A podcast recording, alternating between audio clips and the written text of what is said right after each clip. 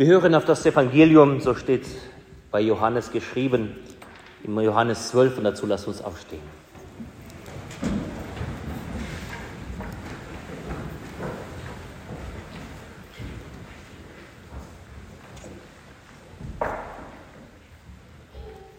Als die große Menge, die aufs Fest gekommen war, hörte, dass Jesus nach Jerusalem käme, nahmen sie Palmzweige und gingen hinaus ihm entgegen und riefen, Hosianna, gelobt sei der, der kommt in dem Namen des Herrn, der König von Israel.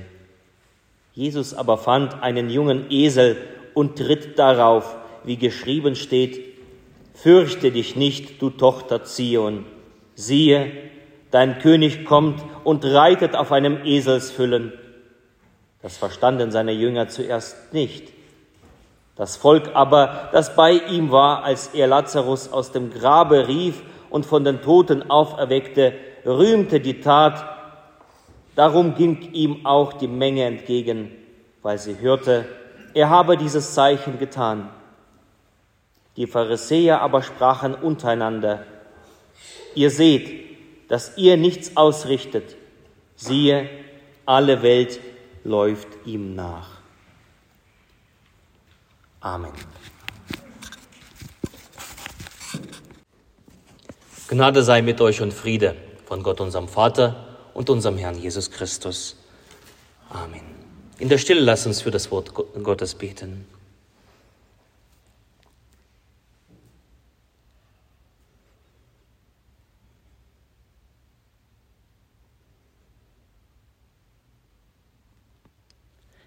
Herr, dein Wort ist meines Fußes Leuchte und dein Licht auf meinem Wege. Amen. Alle Welt läuft ihm nach, haben wir gehört. Die Elite Jerusalems ist besorgt. Die Pharisäer sind in Aufregung. Und sie können es nicht verstehen, warum alle Welt diesem Jesus nachläuft. Was hat dieser Jesus was wir nicht haben. Ja, eigentlich hat er doch nicht viel, wenn man so streng nimmt, nichts hat er. Er hat keinen Ort, an dem er sein Haupt hinlegen kann. Er hat kein Geld. Er hat keine Macht. Er hat kein Ross. Auf einem Esel zieht dieser Jesus in die heilige Stadt Jerusalem ein. Jesus befehligt keine Armee. So etwas wie eine starke Streitmacht steht ihm nicht zur Seite. Seine Getreuen, rechts und links, sind Fischer. Umgeben ist Jesus von einfachen Leuten. Was hat dieser Jesus, was wir nicht haben, mögen sich vielleicht Pharisäer denken. Eigentlich muss dieser Jubel uns gelten. Die Pharisäer haben doch Ansehen, Macht, Stellung, Geld und sogar die richtige Frömmigkeit. Und dennoch ist der Jubelruf Hosianna bestimmt für diesen einen Jesus auf dem Esel vor den Toren Jerusalems. Was hat dieser Jesus, was wir nicht haben? Ja, warum diese Anziehungskraft? Woher die Begeisterung? Bis heute, bis heute. Die Bewegung, die Jesus damals ausgelöst hat, sie nimmt kein Ende. Ich habe einen Zeitungsartikel gelesen. Da drin erfahren wir, dass aktuell der christliche Glaube weltweit stärker wächst als je zuvor sogar schneller als die Weltbevölkerung. Die Weltbevölkerung wächst mit 1,2 Prozent äh, pro Jahr, das Christentum hingegen mit einer Rate von 1,27. Wir denken, dass der Atheismus sich ausbreitet. Aber der Atheismus nach dem Artikel hat seinen Zenit überschritten. Es gibt heute deutlich weniger als Atheisten als 1970. Und obwohl dies, obwohl die Weltbevölkerung in der Zwischenzeit deutlich gewachsen ist. Damals 165 Millionen, heute 138.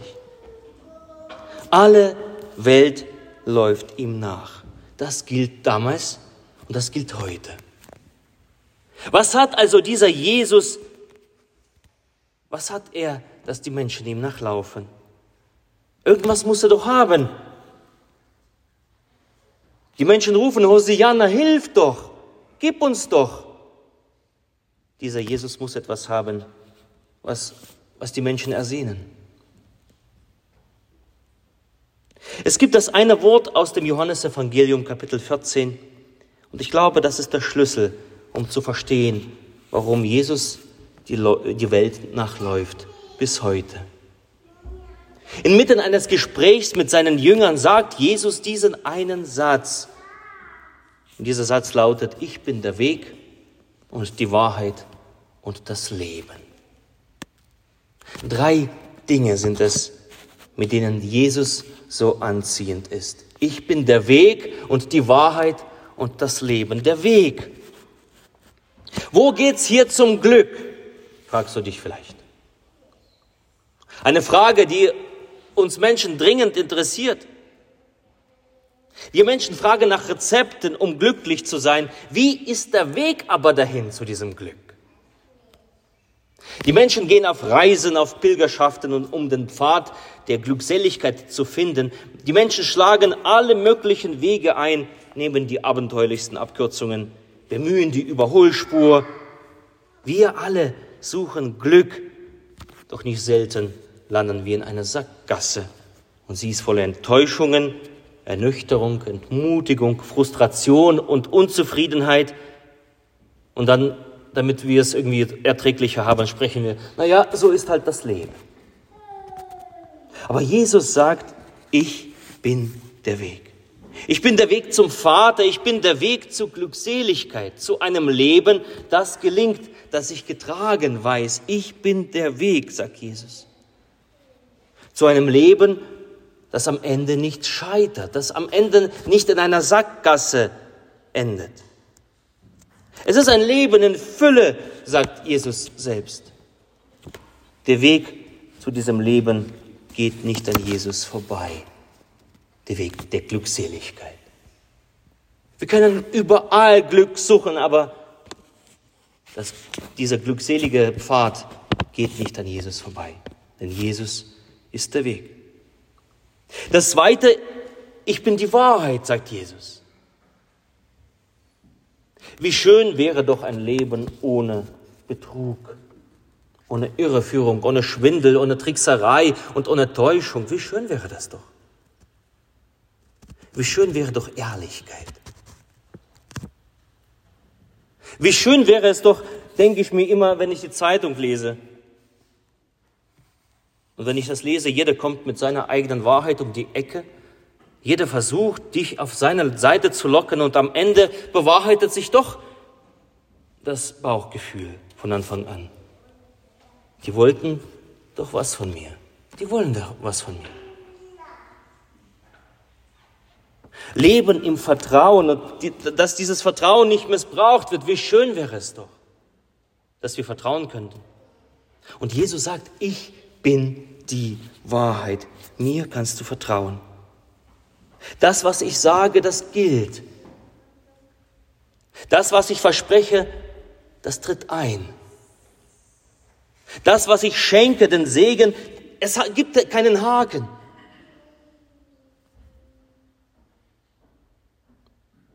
Wenn ihr bleiben werdet an meinem Wort, sagt Jesus, so seid ihr wahrhaftig meine Jünger und werdet die Wahrheit erkennen und die Wahrheit wird euch frei machen, frei zu sein. Nicht etwas zu glauben auf dem, und dann auf der Hut sein, ob ich übers Ohr gehauen werde, das schränkt ein, das bindet das Herz und die Gedanken. Die Wahrheit Jesu aber sie befreit. Warum? Weil ich plötzlich vertrauen darf. Ein Leben in Vertrauen. Wie schön wäre es doch, wenn wir wieder vertrauen könnten. Und Vertrauen auf Jesus hat einen festen Grund in der Wahrheit Jesu. Ich bin die Wahrheit, sagt er. Und drittens, ich bin der Weg und die Wahrheit und das Leben. Das dritte dieses Satzes, ich bin das Leben. Herr, wohin sollen wir gehen, hat einmal einer der Jünger Jesu gesagt, Petrus, wohin sollen wir gehen? Du hast die Worte des ewigen Lebens. Wohin sollen wir gehen? Das bedeutet, Jesus, in dir erahnen wir, was ein wirkliches Leben ist. In dir erahnen wir, was wirklich Leben heißt. Eben dieses Leben in Fülle, von dem du immer so redest. Das erahnen wir in deinen Worten, Jesus. Nicht so ein Leben, das die Endlichkeit anschaut, den Tod im Blick hat und dann davon die Angst vor dieser Endlichkeit und ich muss mit dieser Angst umgehen. Ein Leben in der Angst, etwas verlieren zu können. Ich könnte ja zu kurz kommen. Ich könnte ja benachteiligt werden. Ein Leben mit dem Gefühl, das Nachsehen zu haben. Und ich glaube, das ist die Perspektive vieler Menschen unter uns, in unserer Gesellschaft. Wir haben die Endlichkeit vor Augen. Darum haben wir so Angst, viele Dinge zu verlieren. Wir leben mit dem Blick auf die Endlichkeit. Darum wird gekämpft um das beste Stück. Wer bekommt das beste Stück? Jeder versucht für sich selbst möglichst viel reinzunehmen. Was ist das für ein Leben? Das ist doch kein Leben. Und dann am Ende, das letzte Hemd hat keine Taschen. Das, was du genommen hast, wirst du nicht in die Taschen des letzten Hemdes reinstecken können. Du wirst nichts rübernehmen können. Was ist das für ein Leben, das nur sich um sowas sorgt und Angst hat, etwas zu verlieren? Aber das Leben, das Jesus gibt, ist befreit von dieser Angst. Warum? Weil die Perspektive die Ewigkeit ist. Jesus hat die Ewigkeit im Blick. Die Aussicht auf die Ewigkeit. Und ich glaube, das verändert alles. Ein Leben, das sich aus der Ewigkeit speist, schaut nicht am Ende in die Röhre, das macht frei, das macht fröhlich, das schenkt einfach Mut. Und dieses Leben hat keine Angst vor Verlust oder Nachteil, dass jeder irgendwas mehr haben könnte als ich. Dieses Leben hat keine Angst vor Verlust, weil in Jesus wir alles haben. In diesem Leben, das Jesus schenkt, was sich aus der Ewigkeit speist, aus der Ewigkeit quillt, haben wir alles. Wenn du Jesus nicht hast, hast du nichts auch wenn du vieles gewinnst. Aber wenn du Jesus hast, hast du alles, auch wenn du vieles verlierst. Nichts Größeres gibt es als das Leben, das Jesus schenkt, welcher sich aus der Ewigkeit speist. Was hat also dieser Jesus, was wir nicht haben, fragen sich die Eliten Jerusalems. Ich bin der Weg, die Wahrheit und das Leben. Jesus ist der Weg zum Glück. Er ist jemand, dessen Worte vertrauenswürdig sind. Das Leben aus der Vollkommenheit, das aus der Ewigkeit quillt, das schenkt Jesus. Und da sagt Jesus, das habe ich alles. Ich bin der Weg, ich bin die Wahrheit und ich bin das Leben. Und die Menschen um ihn herum, sie sehen ihn, sie hören ihn, sie spüren seine Liebe, und sie rufen an diesem Tag damals, Hosianna. Hosianna bedeutet, hilf doch, gib mir doch Jesus von diesem Weg. Lass mich doch die Wahrheit erkennen. Und schenke mir doch dieses Leben ohne Angst. Hosianna, hilf doch. Bringe uns auf den Weg zum Glück. Hilf uns zu vertrauen und aus dem Vertrauen zu leben. Schenk uns diesen Blick auf die Ewigkeit und das Leben, das sich darin gründet. Das wollen die Menschen vor den Toren Jerusalems. Das ist ihre Sehnsucht. Und sie rufen Hosianna, sie laufen Jesus nach. Was hat Jesus, was diese Welt heute uns, uns nicht schenken kann? Was hat Jesus, was die Welt nicht schenken kann? Genau das. Der Weg, die Wahrheit und das Leben. Und während die Welt, wie wir lesen, die Welt, alle Welt läuft ihm nach, sind wir gefragt heute früh, wie sieht es mit unserem Herzen aus? Wem laufe ich eigentlich nach? Wohin gehe ich, wenn ich nach Glück suche? Wohin läufst du? Wo gehen deine Füße hin auf der Suche nach Glück. Kannst du vertrauen? Wem kannst du vertrauen? Aus welcher Wahrheit lebst du? Wir sind gefragt. Und am Ende, aus welcher Speise, aus welcher Quelle speist sich dein Leben? Hast du das im Blick, was endlich ist? Oder die Ewigkeit vor Augen, die Jesus schenken kann? Hier ist einer, der dies alles hat, den Weg, die Wahrheit und das Leben, Jesus Christus. So lasst uns ihm nachlaufen. Amen.